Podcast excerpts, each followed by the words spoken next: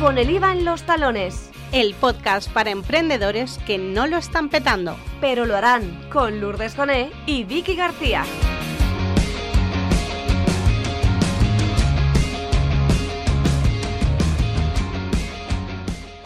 Bueno, pues muy buenas tardes a todos. Hoy tenemos un programa súper, súper chulo, Vicky. ¿Cómo estás? Muy dulce tenemos el programa, ¿no? Creo yo. Yo pensaba que ibas a decirme que, estabas tú muy dulce. Ah, no, yo, yo estoy, yo estoy bien como siempre. bueno, y dulce también, ¿no? Tu puntito dulce también. Voy a intentar prepararme otra respuesta para cuando me preguntes eso, que sí, bien, pero es que mentiría si te dijera que estoy mal. ¿Tú te pues imaginas que llega un día y dices, ¿cómo estás? Y te digo, ¡buf! Pues fatal. Pues menudo programa. No, no, no, no. Muy bien y además con muchas ganas de que nuestra invitada de hoy nos cuente más cosas porque además es un tema que tiene su miga, tiene, es muy interesante. Pues mira, para poner a nuestros oyentes en antecedentes, les vamos a decir que nuestra invitada es Libra, que es apasionada, que es intrépida, iba a decir yo, intrépida, y espontánea que además le gusta el campo, la vida en el pueblo, aunque también le gusta patearse la ciudad, que a mí eso me encanta, y sentarse al solecito, yo creo que con una cerveza en mano, ahora os lo preguntaremos, para recargar las pilas. Y todo esto no lo decimos ni Vicky ni yo, es lo que dice ella, lo que dice Clementina sobre ella misma en su página web, y nos ha gustado tanto que hemos hecho un copia y pega, ¿no? Que hemos dicho, mira, lo voy a coger para presentarla porque nos encanta.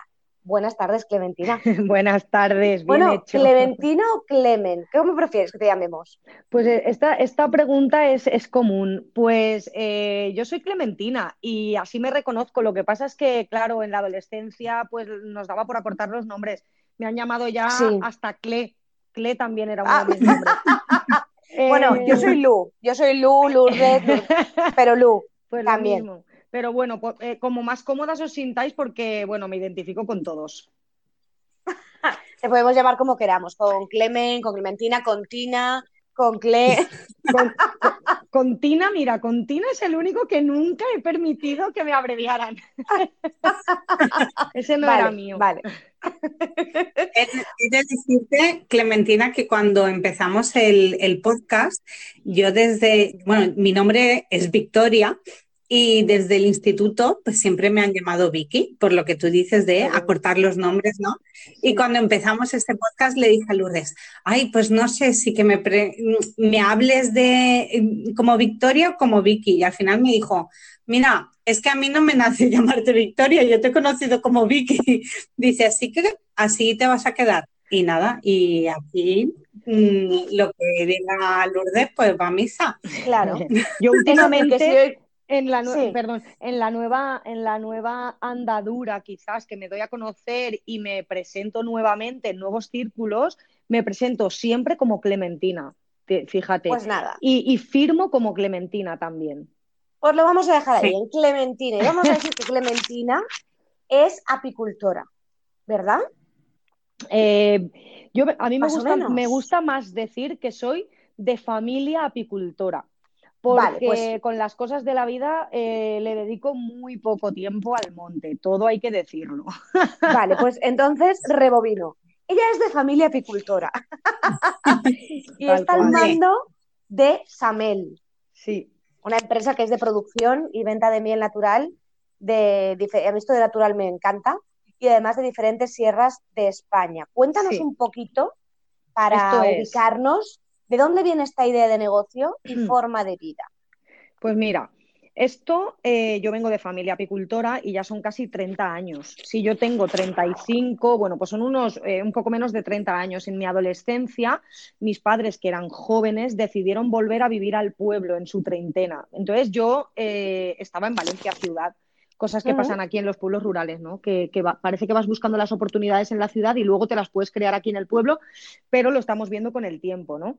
Entonces, em, mi, bueno, pues eh, mi, momento, mi momento emprendedor por, por, la marca Miel Samel, que eso sí que ya tiene mi sello puro y duro, ahí no tiene nada que ver mi familia, aunque estamos entrelazados, eh, nació a raíz de la maternidad.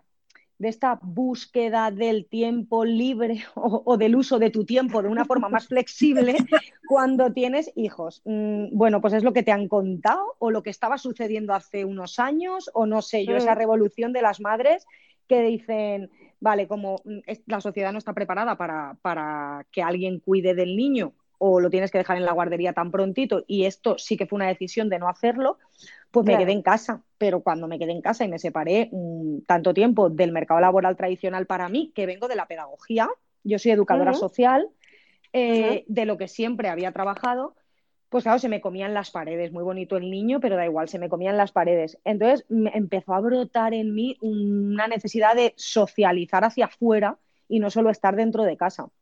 Entonces empecé a crear, o sea, yo creo que lo que, nació, lo que nacía en mí era una energía súper creativa, que creo que lo soy, soy creativa, pero esto con los años lo vas descubriendo cuando vas haciendo ¿no? y pasando a la acción.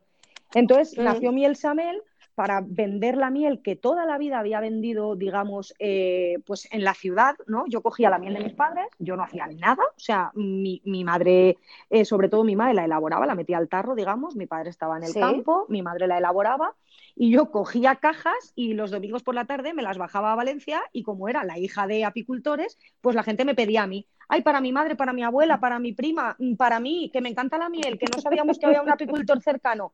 Y así empecé muy en la universidad. Empecé a llevar la chica de la miel. Entonces empecé a llevar miel sin ninguna marca, mm, con el pañito que le ponía arriba a mi madre y ya está, ¿no? Entonces, en realidad, yo ya a los 18, 19, 20 años vendía miel y me quedaban las ganancias. O sea, yo cogía, le daba a mi madre lo que, lo que buenamente ella me decía y yo me quedaba mis euros, ¿no? Para mis cosas. Entonces ya yo vivía fuera cuando tú fui mamá por primera vez, yo vivía en Ibiza y, de ahí nace toda, toda, todo el branding de la marca. Se llama Samel porque es el, el mm. artículo Salat de, Ibiza, bueno, de Mallorca, de todas las Baleares. Entonces empecé a decir, bueno, pues a ver, yo aquí en casa, ¿qué puedo hacer? Yo tengo la miel como siempre, yo sé vender miel, o sea, sé hablar de la miel, sé decir que tengo miel, que soy hija de apicultores y ahora puedo, digamos, eh, comprársela a mis padres y venderla yo. Y entonces empecé a hacer eso trasladándola una o dos veces al año en barco. Yo me venía con la furgo, cargaba cajas y me las llevaba a Ibiza. Entonces tenía la casa llena de miel del formato de mi madre. Y a mí pues no me gustaba. Y entonces eso fue lo más chulo, el proceso creativo de, empezar a sacar lo que ahora es Miel Samel, ese packaging tan bonito, la creación del nombre, la creación del eslogan. Empecé a formarme un poquito así en, en, blogs autodidacta de cómo se creaban las, las empresas, las marcas. Y entonces, pues había que poner un nombre, un naming que sonara cortito, que fuera pegajoso. O sea, todo esto yo con el bebé en casa y iba creando, iba creando. Entonces empecé a meterme en vidrieras, elegí el, tarro de cristal que, a mí me resonara conmigo, con mi estilo. Pedí ayuda a amigas diseñadoras gráficas a cero coste y me diseñaron de verdad con vectores y todo un logo. Qué bueno. todo gratuito. Eh, empecé a imprimir, porque en Baleares todo es carísimo en realidad, el comercio pequeño también. Entonces empecé a imprimir ya en Valencia. Eh, mis amigas me recogían la impresión, o sea, las bobinas de etiquetas y cuando yo fuera a Valencia las recogía, o sea, todo empezó como muy así. Y muy caótico, ¿no? Estarías... o sea, tan caótico como para deciros que la primera tipografía de mi marca fue un error de la imprenta. O sea, yo mandé un archivo eh, se les movió totalmente y cuando mi amiga me hace llegar las etiquetas, o sea, rollo mm, con todos los esfuerzos del mundo, con ahorros, sacando etiquetas, y cuando tengo ahí delante de mí igual 200 etiquetas, digo, hola, esto no, es lo, no es lo que yo he mandado, no es lo que yo he pedido. O sea, y ahí empecé un poco a ver que tenía que ir a pelearme con proveedores, a, a ver, yo he pagado esto, esto el archivo que yo te mandé. Entonces, ya empezaba a tener forma, ¿no? Porque cogías de tus ahorros, no había dinero, pero, y, la verdad es que con inversión cero, como, como os digo, y, bueno, y de ahí salió la primera tipografía de Samel, que es una tipografía, ¿cómo le llaman a esto? De recta, de estas, de serifa o sin serifa o no sé qué. Serifa, y, y sí, todo, y todo esto son mm, cosas del destino. O sea, tal cual, conforme va viniendo, sí, sí. Tal cual. Ah, es, interesante porque creo, si no me equivoco, que eres la, primera emprendedora que tenemos en el, en el podcast que emprende justamente por el tema maternidad. Mm, creo que ¿Ah, no. ¿Sí?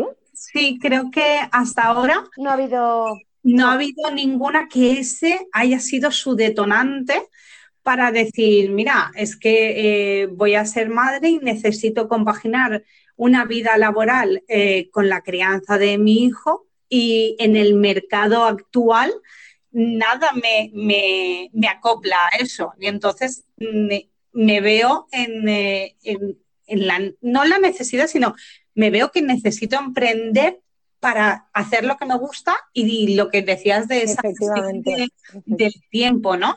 Entonces, es curioso, ¿crees que ha sido, o sea, ha sido más complejo en, en general o crees que tenía que ser así y ha sido así? A ver, tenía que ser así y ha sido así y es muy complejo. es muy complejo porque yo te diré, encima eh, tan cerquita con el 8 de marzo, ¿no? Con la celebración tan cerquita encima nuestra. Esto trae una cola de socialización de género impresionante. O mm, sea, eh, que, fuera yo la que para que mi hijo tuviera eh, el tiempo disponible y los brazos de un progenitor y que no fueran los brazos de, la educadora de la guardia, que todo genial, pero que no queríamos pasar por ahí, eh, no hubo más duda que era la mami, porque la naturaleza así está hecha. Entonces, esto, esto es socialización de género puro y duro. Mm. Yo acepté y con los años me di cuenta que yo lo que arrastraba en mí aceptando eso también era una culpabilidad brutal. Mm. Porque si mm. yo no tenía en ese momento un trabajo fijo o tal al que volver, aunque tampoco lo tuviera mi pareja hombre, eh, él no se cuestionaba quedarse él en casa, él nunca se lo cuestionó. Eh, tampoco se cuestionó nunca ni, mm, salir de casa a las 6 de la mañana y volver a las 3 de la tarde y que toda esa mañana no estuviera él presente. Él estaba feliz porque su madre estaba presente, la madre de, la criatura, ¿no? Claro. Y eso es todo socialización de género y mogollón de culpa. Sí. Entonces, eh, o sea, tenía que ser así. Ahora yo puedo disfrutar del camino recorrido y decir, ostras, todo lo que se me ha cruzado por el camino, eh, las personas que he conocido, el potencial que tiene un emprendimiento en la creatividad tuya, en tu profesión, en tu desarrollo, es precioso. Pero ¿quién me iba a decir a mí? O sea, e, esto no es un camino de rosas.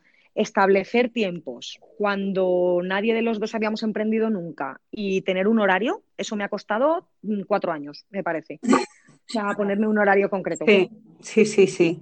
Es, que es pues muy complejo y es cierto que en los últimos años em, ha habido un boom de, esas mujeres que han emprendido mm, para poder compatibilizar muchas veces maternidad y es muy fuerte que, digas, jope, eh, nos tenemos que sacar nuestras propias castañas del fuego porque ahí fuera no hay, no hay un trabajo eh, en el que consideremos, eh, pues por cuenta ajena, que, nos dé esa conciliación que estamos buscando. Claro, claro, o sea, es súper complejo y cualquier trabajo que sí sea eh, pro a la conciliación, igualmente te tiene entre seis y ocho horas en un centro de trabajo externo a donde están tus hijos y tus hijos tienen que pasar por el centro escolar. Es que es, muy compleja la, la, compaginación, digamos, de la crianza y el trabajo. El trabajo, da igual la modalidad que sea. Es compleja. Y luego que en casa, como digo, es muy difícil ocupar tus tiempos, tu lugar, porque normalmente vas a estar tú más disponible. Si el niño se pone malo, tu emprendimiento es el, primero que, que vas a desatender no el trabajo por cuenta ajena que tienes un pagador externo, ¿no? Al pagador externo estamos como muy, eh, muy socializadas. estamos Estamos, estamos educadas así y educados también al pagador externo. Entonces, lo tuyo va a ir primero por delante, tus vacaciones se ajustarán a las vacaciones de los niños o del que trabaja por cuenta ajena. O sea, todo, todo. Entonces, para tu emprendimiento al final queda, si no es que estás ganando muchísimo dinero, que también es el, eh, digamos que es el resultado que entiende o esta sociedad patriarcal o tu pareja, hombre, o sea, todos entendemos que si hay dinero de por medio sustancial, entonces sí vale todo la pena. Pero claro, los primeros, mm, los primeros eh, años de un negocio son súper complejos. sea, da suerte si se te retroalimenta ¿no? el negocio, porque yo he contado ahora al principio que al principio eh, eh, lo mínimo que era comprar packaging y etiquetado y producto, obviamente, la miel, porque si no mm. la cosechas tú misma, tú misma, que yo la cojo de mi padre, yo le tengo que dar a él. Entonces, eh, si, si, o sea, al principio tienes que coger de tus ahorros y que tú puedas en poco tiempo retroalimentar, aunque no ganes un salario, digamos, o sea, el ejemplo de lo que sería una nómina, retroalimentarlo con los propios beneficios, que eso ya creo que es un logro en los primeros años, imagínate los beneficios cuando llegan. O sea, es, es muy complicado y más tú en, tu caso con dos peques, con dónde los dejo, tengo que hacerme cargo yo de ellos. O sea, es todo muy, es complicado, no nos lo facilitan, ¿eh? nos, lo, nos lo ponen nada fácil que dices, Jolín, 2021, ¿en serio? Y seguimos así cómo estamos educados todavía, que somos millennials, que no somos zetas de estos, que cuando vengan los zetas vendrán pisando fuerte, pero que los, los millennials arrastramos una de las generaciones anteriores todavía que, trae cola, ¿eh? Sí, sí. Que trae mucha cola, yo, yo así lo veo. Que vamos de crisis en crisis, yo siempre lo digo, vamos de crisis Cuando salimos de nuestras, de nuestras carreras, ¿verdad? Estábamos en la crisis del 2008 Aunque yo tengo que decir que la verdad es que no, nunca me ha faltado un puesto de trabajo, si yo no he querido. Me he dejado mogollón de puestos de trabajo y creo que el más largo en mi vida es el emprendimiento. Pues, no, la verdad es que yo creo que somos una generación que no hemos parado de trabajar. Eso sí que es verdad que nos dijeron estudia, estudia, que luego tendrás una carrera, estudia una carrera que luego tendrás trabajo. Que no hemos encontrado el trabajo por el que estudiamos en un principio, que estamos peleando, que seguimos en ello y que sí que hemos trabajado de muchas cosas porque sabemos hacer de todo. Yo creo que en donde nos pongan, sabemos, o sea, nos aplicamos, nos amoldamos, nos hacemos, no tenemos ningún mm. problema. Eso sí que creo que, nos mm. ocurre. Y tampoco está mal, ¿eh? tampoco está, mal, porque oye, de allá donde nos llamen. Porque la vida es muy pues, larga. Pues tiene bien. Exacto. Claro, y de todo, y de todo aprendes. Y al final es, eso, ¿no? Es llevártelo a tu terreno también un poco lo que, lo que nos favorece el emprendimiento es que muchas veces te lo, te lo llevas a tu terreno de tus talentos y de tus pasiones. O sea que a veces te das ese tiempo de recorrido de la no viabilidad de un negocio, pero es que estás desarrollándote tanto y disfrutando tanto y divirtiéndote, ¿no? Y aprendiendo que, bueno, que yo por lo menos eso es lo que he valorado estos primeros años. Sí. Y, Clementina, ahora que ya has logrado después de cuatro años tener un horario, cuéntanos un poco más cómo es tu día a día. Allí eh, la miel, en apicultor, en el campo? ¿Cómo es tu día a día? A ver, a ver, a ver. Yo he de decir, he de decir que desde hace un año volví al mm. trabajo por cuenta ajena, porque me dio la gana, porque salía un poco rebotada de la doble maternidad, yo creo, eh, porque es muy mm. complejo tirar para adelante con, con, con lo que es construir una empresa y entonces dije, a nivel dinerario, eh, puro y duro, yo creo que también a nivel romper un poco con esas discordias familiares de, pero estos son mis tiempos, pero esto es mi horario, pero es que en esto no nos podemos meter, pero es que esto parece que no sea igual de importante y que no sé cuántos. Eh, pues, pues dije, me, llegó una oferta de trabajo de aquí de mi zona y yo sé que me quiero quedar aquí en el mundo rural. Y oye, mira, de, tu, de, de, lo tuyo, de, lo mío, que aún me, me asocian, mucha gente me asocia a la educación social mira, de lo tuyo, un, puesto de trabajo, eh, parece interesante, y me presenté y me lo llevé. Entonces ahora compagino eh, un trabajo por cuenta ajena con eh, Miel Samel y con la escritura del libro, o sea, con la publicación del libro que va muy vinculado a la empresa, pero que sobre todo estoy en la parte de la, de la comunicación o información, divulgación y tal de mi tema y ahora es mi pareja desde ese, hace ese año, que creo que es que esto es muy interesante también, porque cuando yo mm, tuve un horario por cuenta ajena, por eso os digo que tiene mucho que ver ahí nuestras creencias todavía de antes, cuando los dos estamos como en igualdad de condiciones, como con un pagador, con la nómina resuelta, con el horario establecido por terceros, entonces vamos a full los dos. Ahora es cuando vamos a full los dos, sí. al 50%. Claro. Y mi día a día. Es cuando todo parece que va todo va enfocado, todo Sí, va bien. Fíjate, más o, menos. o sea, no sé lo que durará en mí la- el compaginar do- estas dos fuentes de ingresos, pero, pero creo que era lo necesario y lo que tenía que pasar para que estableciéramos también nuestros potenciales llevados al negocio. Eh, a mi pareja le gusta la venta y la venta a puerta fría de toda la vida, de ir al comercio y presentarte un cataloguito y cartera debajo del brazo. Y a mí no.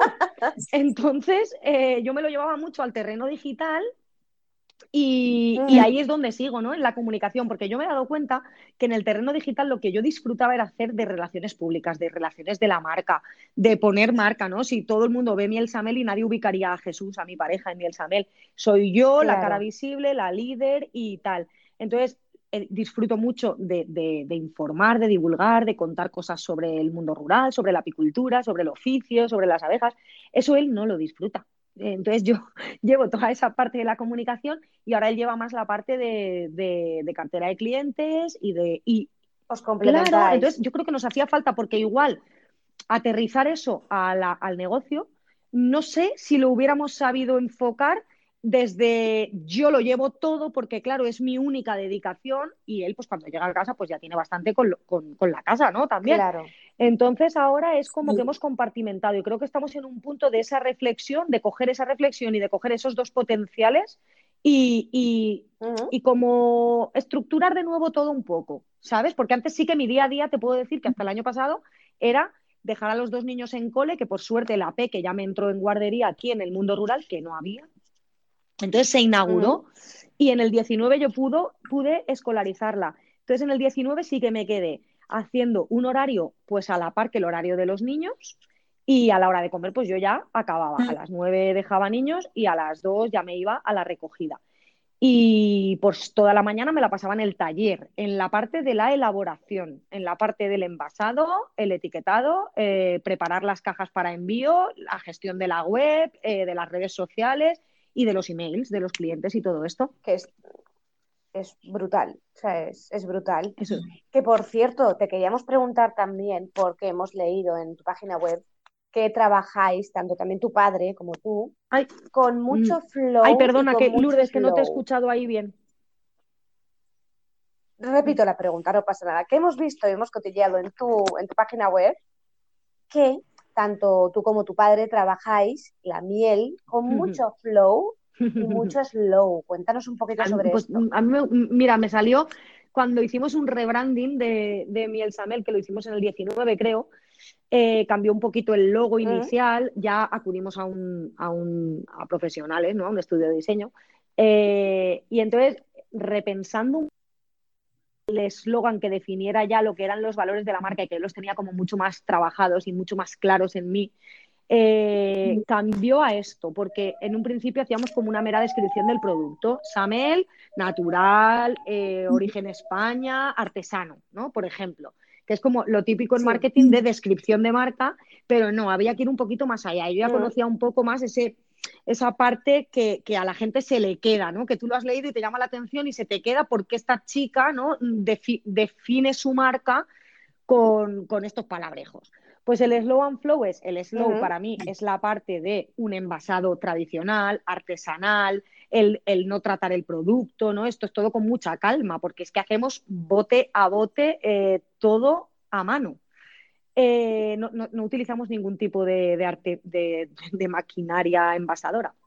Entonces, es un trabajo Es lento, como es un trabajo toda la vida, ¿no? De- que con dos niños en casa todavía se hace más lento, que la vida en el pueblo es lenta de por sí. Y eso para mí definía mucho esos valores de la marca. Y luego el flow es pues nuestra forma de ser, nuestro carácter. Somos como alegres, espontáneos, divertidos y mm, tenemos conversación por un tubo. Si mi padre y yo nos ponemos a divagar de apicultura, pues nos sale como un tratado de filosofía. ¿sabes? Entonces, era eso, e, era, Genial. esto es lo que define un poco el cómo somos y el cómo es Samel. Entonces, para recapitular un poquito, tenemos que fijarnos mucho en la textura. Es decir, si una miel, para ponerlo súper, súper fácil, si una miel es muy líquida, tenemos que dudar. Dudamos, dudamos, sí. Si una Vale. miel es muy líquida, dudamos porque eh, la miel normalmente, una miel no, no tratada de ninguna forma, eh, solidifica si, es, si bien es cierto, las mieles oscuras, como contaba, mm, por, por- porque no tienen, por sus propiedades, por, sus, eh, por su composición, ¿vale? De glucosas y de tal, no solidifica eh, igual que las mieles nuestras mediterráneas más blanquitas. Vosotras, no sé si habéis visto las mieles nuestras características, la miel de Romer, eh, al cabo de los meses, al cabo de los meses, y esto es, está muy claro, por bajo de la temperatura exterior de 14 grados, la miel solidifica. Si estamos en invierno y tú te diriges a una miel, que es normalmente cuando compramos las mieles, ¿no? En invierno, porque es súper estacional Sí. todavía este producto. Para el resfriado. sí. Desestacionalizaremos el producto entre todos los apicultores, pero por ahora es muy estacional del invierno y, y si, y si en invierno, cuando hace frío, la miel está líquida, tipo, no diremos esa marca de toda la vida de los anuncios que hace un antigoteo, Pero ¿vale? Pues Sí. eh, eh, eso es imposible. Es que es imposible. es que eso es que está Tal cual. calentada a más de, bueno, la pasteurización es, no sé si 70, 80 grados. Ahí ya ha perdido Sí. todas las propiedades. Pero solo con que la calentemos a más de lo- la temperatura de nuestro cuerpo humano, 36 de media, ya empieza a perder propiedades.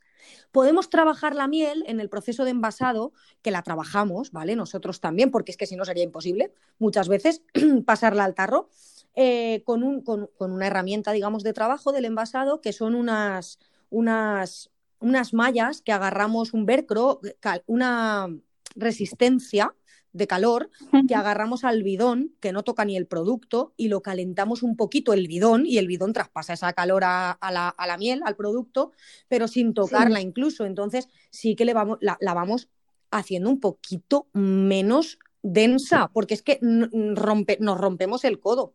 O sea, coditis coges de envasar a mano. Coges coditis. Pues perfecto, ya sabemos lo que tenemos que hacer cuando queramos una buena miel. Bueno, yo de todas formas, ya conociéndote, lo natural que eres, como la miel que vendes, yo creo que la gente que nos oye, pues puede ir a comprarte a ti.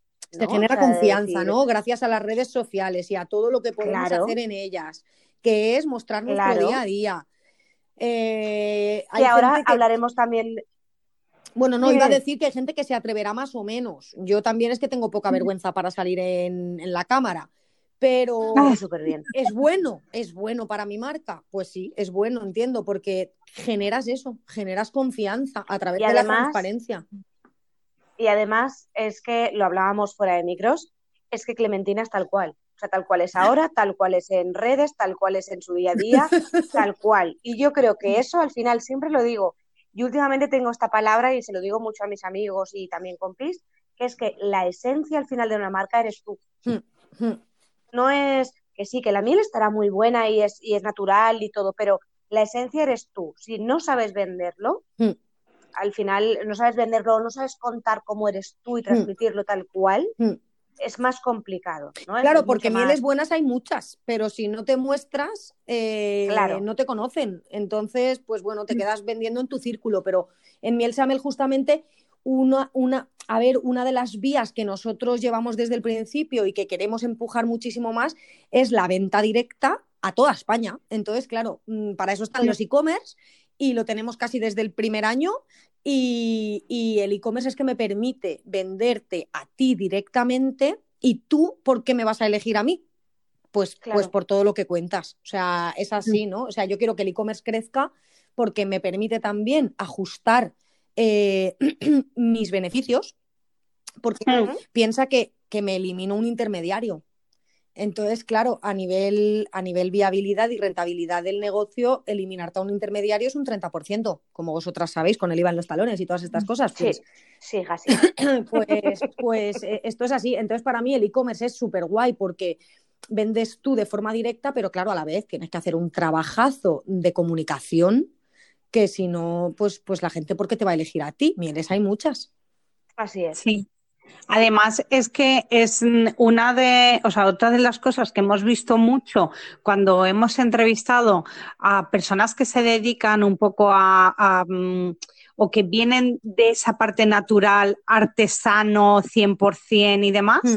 que todos esos oficios que a lo mejor, pues, mm, véase apicultor, Mm. eh, dices, bueno, mm, esto es como de hace muchos años, cómo se ha transformado gracias al e-commerce, Mm. gracias al, al- al tener la venta online, eh, cómo se ha transformado el modelo de negocio totalmente y se está dando una salida a esos procesos artesanales Mm.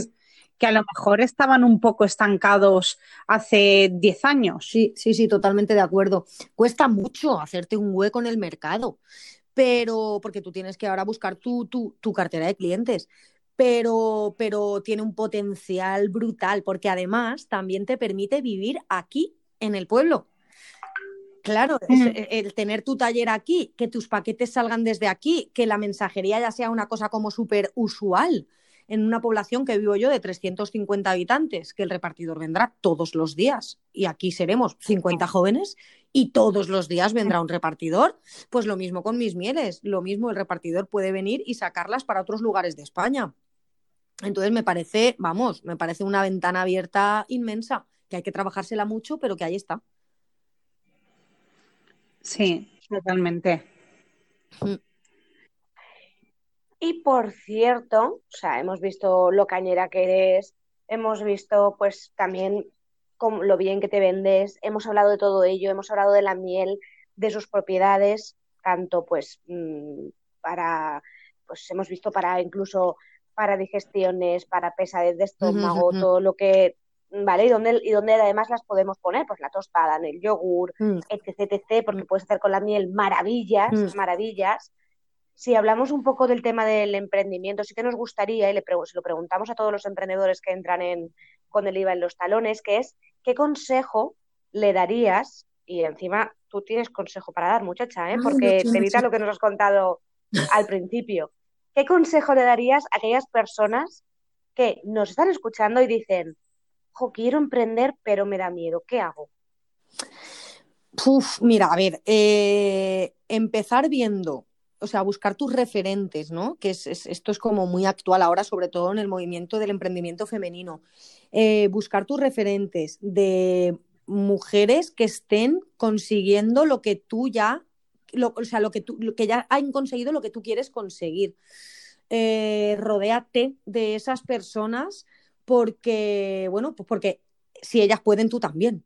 ¿no? Entonces, eso inspira muchísimo. Yo creo que en los primeros pasos de, una ma- de, de querer crear una idea de negocio, te tienes que inspirar mucho en, en- en otras personas que ya lo estén llevando a cabo.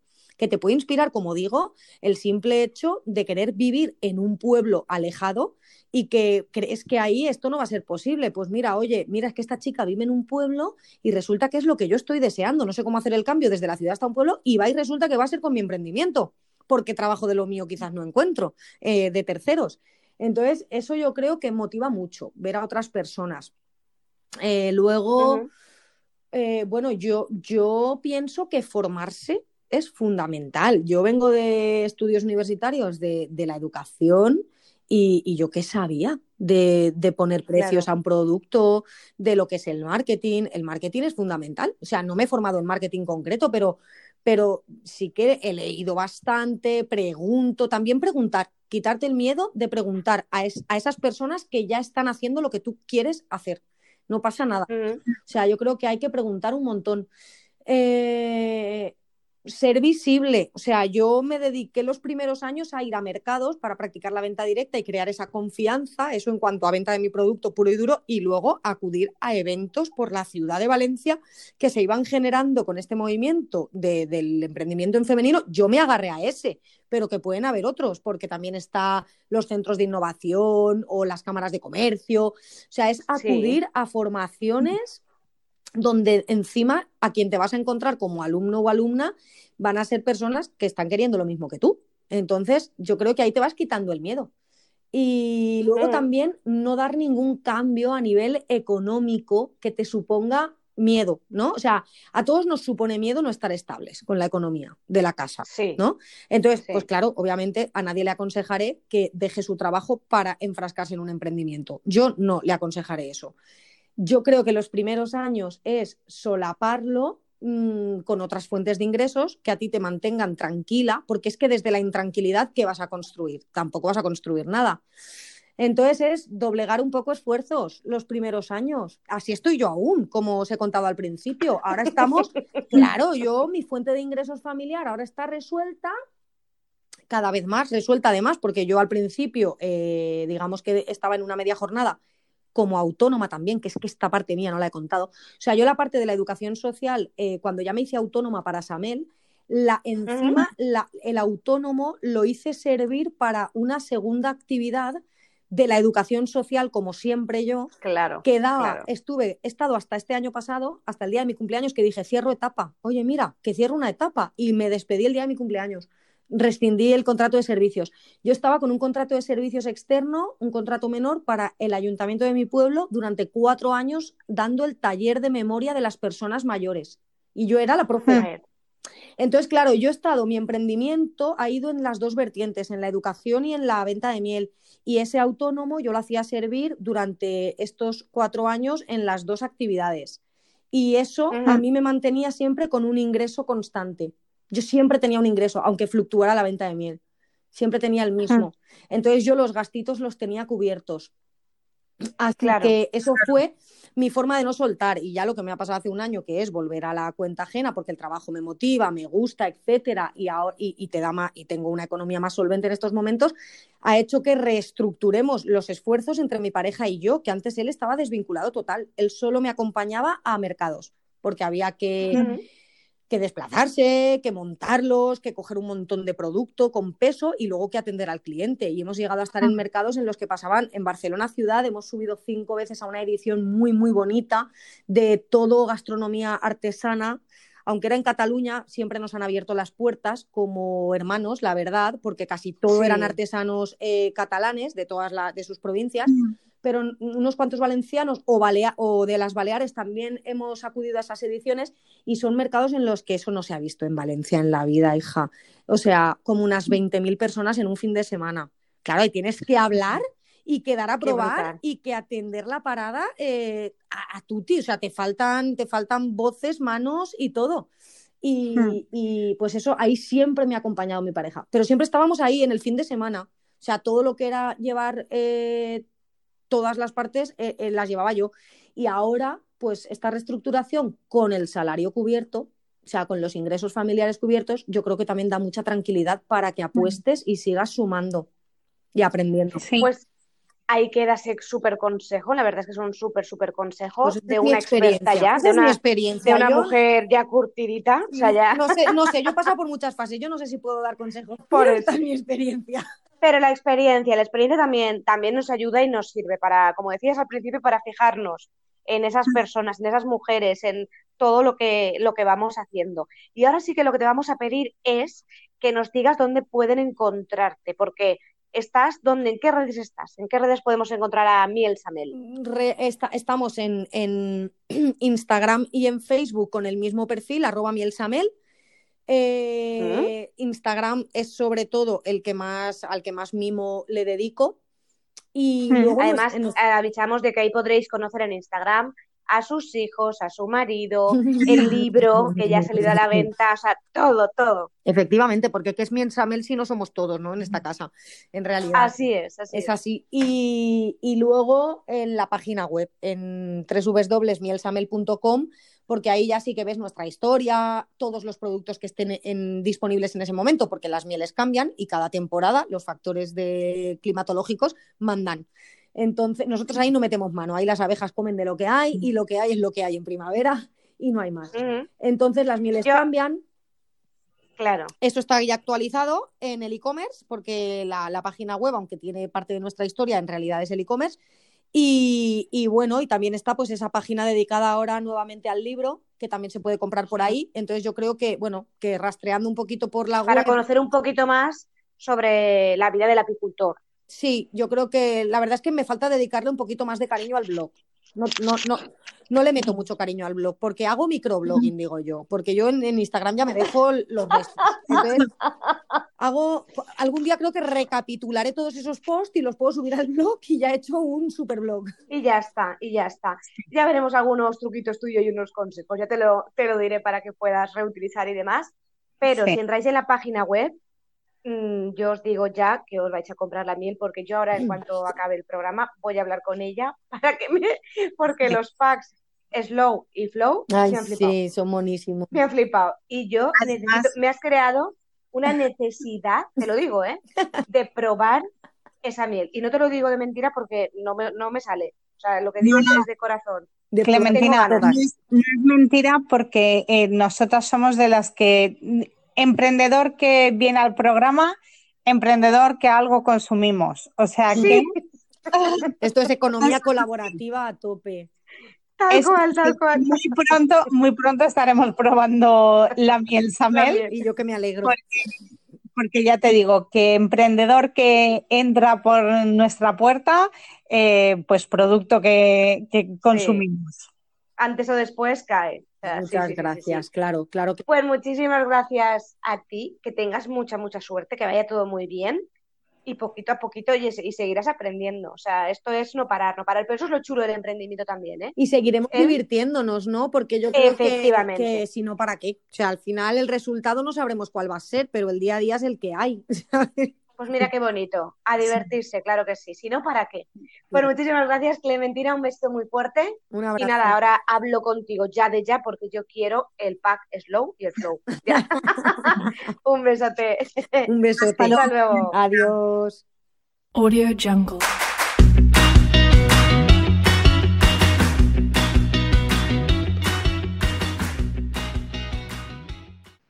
Pues ahora vamos con una de las secciones que nos salva, vamos, el pellejo a más de uno, y es que tenemos eh, a Eli aquí con nosotros y nos va a hablar de qué es lo que realmente pagamos con nuestra cuota de autónomo, porque a nosotros nos viene el recibo todos los meses, pero no sabemos exactamente en qué se puede dividir ese recibo. Eli, ¿nos vas a sacar de dudas? Claro que sí. ¿Cómo estás? Pues muy bien, como siempre muy bien. Me encanta. Es que siempre que le hago esa pregunta a Vicky o a Eli, me contestan que están muy bien y eso me gusta. Me llena de orgullo y satisfacción. es verdad, es verdad. Yo empezamos hablando y es que hubo un día, eh, lo comentábamos también fuera de micros, ¿no? Le decía también a, a Vicky y a, y a Eli, que un día, pues eso que vas mirando redes y estás buscando y vas mirando tema de, de autónomos y, ¿Y qué pasa, Eli? Que me encuentro con un post en el que, mm, bueno, pues leo lo siguiente. Igual lo leí yo mal, ¿eh? No, no sé decirte porque ahora mismo no tengo el post delante, pero bueno, yo lo que entendí fue, si tú estás pagando una cuota de autónomo de 200 euros al mes, todavía no estás cotizando por paro. Y digo, perdón. o sea, perdón, no estás cotizando como autónomo. Y yo, ¿cómo? O sea, estoy pagando 200 o, tre- o tanto al mes y no estoy cotizando, entonces mi trabajo ¿para qué sirve? Y si me paso dos años pagando, dos, dos años no, pero un año pagando 200 euros al mes, no cotizo, ¿esto qué es? Me asusté muchísimo, porque dices, ostras, ¿qué estoy haciendo con mi vida? Bueno, pues no es para asustarse, porque realmente, pues, o ese post estaba escrito un poco raro, o no, no lo hemos entendido bien, porque realmente sí que estamos cotizando, estamos cotizando desde el primer día, en el momento en el que empezamos y nos, nos damos de alta en, la seguridad social y empezamos a pagar la cuota de la seguridad social, da igual que sean los 60 euros de la tarifa plana, los 145, los 200, los 210, da lo mismo, eh, estamos cotizando. Y eso contarán como días y como meses cotizados en nuestra, en nuestra vida laboral. Lo que sí que hay algo al respecto y es que eh, cuando tú te vas a dar de alta en la seguridad social, hay una cosa que puedes elegir y eso es cotizar por cese de actividad. Y ahí es donde radica la diferencia entre que tú pagues 60 o 68,5 o 69 eh, o 200 o 209, 210. Esa- esos 10 euros, le vamos a llamar, eh, son eh, porque tú sí que puedes elegir cotizar por cese de actividad cuando empiezas. Pero lo que es cotizar, sí que estás cotizando por el resto de, de, de cosas por las que cotizamos, que bueno, pues son las contingencias comunes y profesionales, que esto es pues, pues si tienes una baja, si te pasa algo, eh, la, la formación profesional, eh, estas son las cosas por las que, por las que cotizamos. Y entonces, Vale, pues ¿en qué podríamos, o sea, se puede dividir un poco cuando decimos, me llega el recibo del autónomo, ¿qué estoy pagando con esto? Aparte de, mi- o sea, llamarlo cuota de autónomo. Claro, mira, nosotros estamos pagando ahora, en 2021, un 30,6%. Y de eso, un 28,3%, o sea, casi todo, ¿vale? Corresponde a, lo que se llaman contingencias comunes, que eso son eh, cuando, cuando a ti te pasa algo que, que no tiene nada que ver con tu, con tu trabajo, ¿no? Que, que tienes, eh, em, ¿cómo lo explico esto? Qué difícil me lo habéis puesto. Em, se- ah, no todo va a ser fácil, bonita. Bueno, sería cuando tú estás, eh, tien- tienes imposibilidad, ¿no? de desarrollar ese trabajo y, y necesitas pues una asistencia sanitaria. Aquí es donde estaríamos pagando el sistema público de, de salud, ¿no? Entre otras cosas. Luego, por otra parte, eh, tenemos un 1,3% que nos habla de contingencias profesionales, que aquí es cuando, bueno, cuando te pillas la baja, cuando te, te pasa algo dentro de tu profesión y, y no puedes ejercer, ¿no? Y pasa un tiempo, el que sea, ¿no? Que, que no puedes hacer tu actividad. Por otra parte, estaría un 0,8% que es de cese de actividad, que cese de actividad es lo que sería pues el paro de los autónomos. Y el resto que nos queda, que es un 0,1%, eh, sería de formación profesional, que ahora sí que, ahora sí que la tenemos. Con esto fue muy divertido porque estuvo unos años en el que estábamos obligados a cotizar por ella, los autónomos y las autónomas, pero no teníamos una formación profesional, o sea, no existía ese, ese concepto, ¿no? Sí que cotizábamos por él, pero no existía el concepto. Y ahora ya sí que eh, podemos acceder a una formación eh, gratuita, ¿no? Por, de autónomos, por decirlo así. O sea, ni, ni- ni- y a lo mejor no lo sabemos, que ahora mismo mucha gente se estará enterando. Pues puede ser, porque no es una cosa que, bueno, no sé, es que No. tampoco son como todo lo que tiene que ver con, con los entes gubernamentales, nunca nos enteramos de lo que, de lo que sucede o no. Hay eh, institutos que, que contactan muchas veces con autónomos que te mandan un mail o te llaman por teléfono para ofrecerte cursos, cursos gratuitos de, de tu localidad o de tu provincia o, bueno, comunidad autónoma, cosas así. Tú fíjate. O sea, de, la cosas, de las cosas que nos enteramos hablando con él, y de verdad, ¿eh? O sea, para mí es como una caja de sorpresa. para bien y para mal, porque hay cosas que, que claro que vamos a oír que a lo mejor no nos gustan por el tema de ser autónomos y de pagos TT, pero luego para bien eres una maravilla también. O sea, para todo, para todo, Eli, pon una Eli en tu, en tu vida, como digo yo siempre. Sí, yo creo que es muy interesante que sepamos un poco eh, en qué se, o sea, mm, ese dinero a qué va, porque eh, siempre eh, yo creo que todos nos quejamos de la cuota de autónomo de- por, Todos. por norma general, porque pues eh, sí tienes un año de tarifa plana, pero, pero luego pues mm, si tienes meses que a lo mejor los ingresos mm, eh, han bajado o no estás teniendo la previsión que pensabas, tú, eh, eso es sagrado, eso lo tienes que seguir pagando. Entonces es interesante también saber eh, a qué va destinado esa, esa cuota de, autónomo. Claro, pues esta, esta es la cuestión. Y bueno, nosotros eh, podemos elegir la base sobre la que cotizamos, sobre la que se calcula ese, ese tanto por ciento, y lo general es que calculemos sobre la base mínima, que son mm, 944 euros. Sí, Y si, por ejemplo, eh, estamos en la base mínima, eh, lo subimos durante una temporada porque decimos, mira, yo quiero eh, aumentar esa base mínima de cotización. Y luego, mm, por alguna de aquellas, dices, ahora no puedo pagar tanto, voy a volver a la base mínima. ¿Esas fluctuaciones se tienen en cuenta? ¿En cuenta para qué? Por ejemplo, a la hora de, de, mm, cogerte una baja, por ejemplo, o a la hora de jubilarte, mm, según hayas cotizado la base de cotización, te influye, Sí, ¿no? sí, sí. Eh, pero por- si tú, por ejemplo, ahora mismo eh, está- has aumentado tu base de cotización, ¿vale? Y, y tienes una baja Mm. médica, entonces cobrarás tu baja respecto a esa base que estabas cotizando. Si tú ahora Vale, no la anterior, Claro, la actual. Lo que pasa es que si tú aumentas esa base, pero pasan, yo qué sé, seis meses y luego la reduces, estás cotizando Mm. por la base mínima otra vez, ¿no?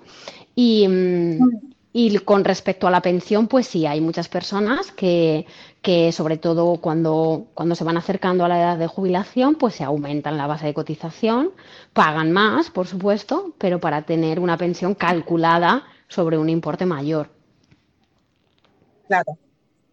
Al final todo depende de esa base también. Pues- eh, también el paro, bueno, la baja, todo, todo, todo. Por eso es realmente la baja cuando, cuando estamos de baja, pobrecitos nosotros, y, y nos llega el dinero de la seguridad social, pues es muy poquito, porque realmente nosotros estamos cotizando solo por, eh, por 944 euros, ¿no? Y, y Mm. una baja te cubre, bueno, depende del caso, pero vamos a decir un 70%, ¿no? Mm. Por eso siempre dicen, y lo hemos hablado alguna que otra vez aquí contigo, que mejor no pillarte la baja y sigues trabajando. A ver, es una pena, es una pena porque, porque Es una es pena, un derecho sí. que tenemos. Lo que pasa que, claro, si, si cotizamos por 900 euros solo, pues realmente eh, la baja pues van a ser 600 y vamos a tener que seguir pagando esa cuota a la seguridad social. Mm. Yo solo espero, antes decía, antes decía Vicky, el tema del pago del autónomo, que no es equitativo, ¿no? Eh, lo que estabas comentando antes, Vicky, que no era, no es equitativo lo que pagamos en base a lo que, o sea, tú pagas un autónomo de 200 euros y luego, pues, se me acaba, me acabo de quedar en blanco, así os lo digo, a las dos, me acabo, pero tal cual. Tranquila, que te tapote. Rescátame, Vicky, rescátame. Estás pagando eh, los 200 euros, aunque tu facturación sea pequeña. Perdón, sí, sí, es decir, aunque tengas una facturación pequeña, puede que haya meses que vayas mejor, otras que vayas muy mal, siempre estás pagando lo mismo. Y sí que escuché que el gobierno lo quería, lo quería regular, que querían regularlo incluso en función, más que nada, más en función de los ingresos, que es lo, que es lo importante, ¿no? Que depende de lo que ingreses, pues, que oye, que si ingresas, que no, no hay derecho, el otro día lo discutía yo con un amigo, digo, no hay derecho que si cobras mil euros o si cobras 300 estés pagando lo mismo al mes de autónomo. A ver, esto es cierto, esto es lo que se llama la, lo, lo que me comentas de que el gobierno lo quiere regular, esto es lo que se llama la cotización por ingresos reales, que en lugar de pagar por esos 944 euros, pagaríamos por realmente los ingresos que, que tengamos, ¿no? Aquí tiene, no sé, a mí me asusta mucho esa premisa, me asusta mucho y habría que ver cómo el gobierno va a articular esa ley. La quiere hacer progresiva, tipo el IRPF, en el sentido de que cuanto más ganas, más pagas. Yo creo que, no sé, es que tiene, hay que verlo. Yo me da mucho miedo, ¿eh? Me da mucho miedo que pensemos que es la panacea y luego, en lugar de pagar 200, paguemos 700, ¿vale? Me da un poquito, un poquito de miedo. Qué simpática. Claro, o sea, a mí realmente me da un poquito de miedo eso. Mira, espero, espero que te equivoques. Por supuesto, yo también. sí, Yo también. espero que te estés equivocando. No sé, no sé cómo lo harán, pero date cuenta de que nosotros ahora estamos pagando un 30% eh, sobre esos 944 euros. No sé cómo serán los tramos, pero tú imagínate que sigue siendo un 30%. Pues si tú eh, ganas, en lugar de 944 euros, ganas, mm, no lo sé, voy a decirte, 1.500, pasarás a pagar Sí. eh, 450 euros. Mm. Es Claro, por eso me da tanto miedo. O sea, es cierto que si ganas 300, que era el ejemplo que tú ponías antes, pues pagarás 90. ¿No? Con este, si el tipo impositivo Claro. fuese el mismo, si siempre fuese el 30%, que yo espero que no. Espero que lo hagan por tramos, pero que tengan en cuenta que no puede ser que una persona que gane 1.000 euros pague eh, casi 300 de, de seguridad social, más impuestos. O sea, al final, eh, vamos, no sé, a mí me parece una locura. Entonces creo que... Claro, que es lo que está pasando ahora, ¿no? Que es lo que está ocurriendo ahora, pero al revés, un poco decir, vale, cobras 200 euros, además pagas 200 de autónomo y es como, mm, pues déjate el autónomo porque no... No, claro, puede claro, ser. voy a tener que pedir un préstamo para pagar la seguridad social. No. Claro, claro, o sea, que lo, que lo regulen, que lo hagan bien y que lo, que, que lo Claro, no sé, yo mm, tengo ganas de ver esa, ese proyecto de ley, a ver cómo, cómo lo quieren hacer, porque, porque me es eso, que me da un poco de miedo, que al final quizá pensamos que es la solución y, y luego no lo, no lo es, ¿no? Espero que sí, realmente espero que sí, porque yo sé que hay mucha gente que empieza, empieza cobrando muy poquito. Y vale que está lo de la tarifa plana, pero, pero siempre está ese miedo a seguir cobrando ese poquito, ¿no? Y deberíamos de ser eh, capaces a, a, cobrando poquito, eh, darnos de alta legalmente, hacerlo todo bien, como tienen que hacerse las cosas, pero sin que la mayor parte de nuestros ingresos se vayan a la seguridad social, ¿no? Eso por una parte. Y por otra, que para mí no debería de ser en cuanto a los ingresos, sino a los beneficios. Porque si tú ingresas mil euros, pero te gastas 800 pues tus beneficios ya no son mil euros, ¿no? Sí, sí. Pues nada, Eli, eh, cuando salga ese borrador, mmm, estarás aquí para contarnos y, oye, y a lo mejor más vale malo conocido, ¿no? Sí. Muchísimas gracias. Pero con, contactaremos, Vicky, como en el informativo Última Hora, con Eli de Zenit Soluciones. Porque si no nos lo explica Eli, yo creo que eh, nosotras al menos no nos enteraremos mucho. Así que nada, Eli, muchísimas gracias eh, por todo lo que nos has contado hoy y yo creo que has solventado más de una duda. Y nada, y nos vemos pronto con más cosas que mm, realmente solucionan la vida a muchos autónomos y solucionan muchas dudas que tenemos. Muchísimas gracias, yo encantada. Audio Jungle. Bueno, pues menudo programa hemos tenido hoy, Vicky, sobre todo muy, pero que muy dulce. Sí, además en el que hemos eh, hablado sobre una profesión en la que yo a lo mejor no había reparado ni de broma a la hora de pensar en emprender. Y es que nuestros emprendedores nos sorprenden sacando adelante proyectos cada vez más importantes, originales y que recogen todo lo rural y lo traen de nuevo aquí al día a día. Pues así nos quedamos con eso, haz lo que te apetezca, que te haga feliz y que además te llene, claro que sí, y pocket a pocket. Si no puedes del tirón, no pasa nada, pocket a pocket.